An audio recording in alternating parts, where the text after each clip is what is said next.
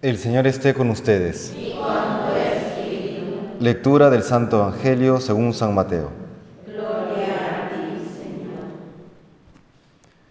En aquel tiempo dijo Jesús a sus apóstoles, Un discípulo no es más que su maestro, ni un esclavo más que su amo, y le basta al discípulo con ser como su maestro y al esclavo como su amo. Si al dueño de la casa lo han llamado Belcebú, ¿cuánto más a los criados? No les tengáis miedo, porque nada hay cubierto que no llegue a descubrirse, nada hay escondido que no llegue a saberse. Lo que os digo de noche, decidlo en pleno día, y lo que escuchéis al oído, pregonadlo desde la azotea. No tengáis miedo a los que matan el cuerpo, pero no pueden matar el alma. No, temed al que puede destruir con fuego el alma y cuerpo. ¿No se venden un par de gorriones por unos cuartos?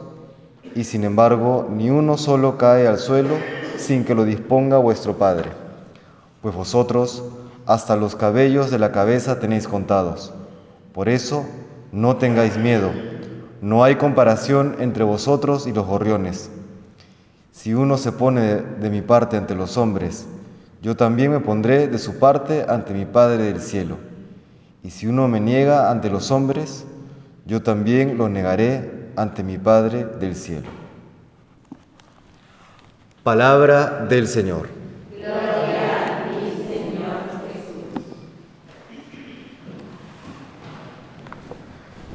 En la primera lectura, que es prácticamente la conclusión del libro del Génesis, llega a su fin o relata el término de la vida de Israel y relata también el término de la vida de, de José, su hijo y unas palabras sobre José, el hijo de Israel.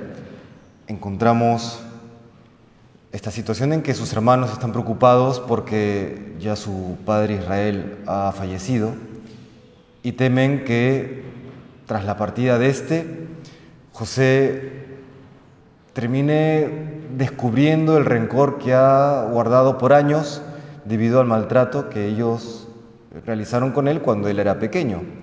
Y sin embargo, cuando se presentan ante Él e incluso le dicen, eh, somos tus esclavos, no nos tienes como tus siervos, José responde de la siguiente manera, no tengáis miedo, ¿soy yo acaso Dios? Vosotros intentasteis hacerme mal, pero Dios intentaba hacer bien para dar vida a un pueblo numeroso como hoy somos. No temáis, yo os mantendré a vosotros y a vuestros hijos y los consoló hablándoles al corazón. Esto nos muestra la grandeza de José.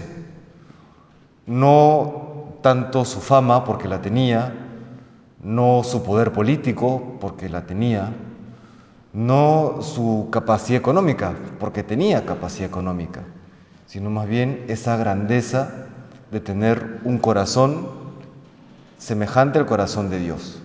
Eso es lo que hace a José grande. Esa es su verdadera grandeza.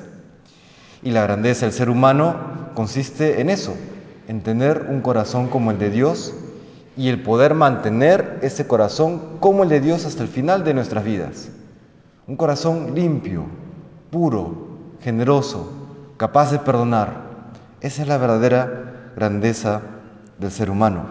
Y por eso Jesucristo en el Evangelio de hoy por tres veces dice, no temáis pero también dice un temet, ¿no? Teman. Teman al que puede matar o el que puede mandar al fuego eterno, destruir con el fuego eterno el cuerpo y el alma. Es decir, nuevamente nos remite al corazón, a la interioridad del ser humano, a su aspecto espiritual. Esa es la gracia que tenemos que pedirle siempre al Señor, incluso en medio de las circunstancias difíciles externas, eh, inmediatas a nivel comunitario, a nivel familiar, en el trabajo, ¿no? que los momentos difíciles, duros o de incomprensión o incluso de maltrato que podamos recibir por parte de los demás, jamás envenenen el corazón, que siempre lo mantengan puro, que nos mantengan capaces de amar, de perdonar, de comprender con el mismo corazón de Dios y que nos permita así no solamente tener esa grandeza que tuvo José, el hijo de Israel, en esta vida, sino guardando el corazón en esta vida, acceder a la vida eterna. Ese es el sentido del no temáis que nos dice Cristo. No temáis porque esta vida finalmente es pasajera, es caduca, llega a su término. El verdadero destino del ser humano no está aquí. No temáis, porque Dios vuestro Padre les ha preparado moradas eternas.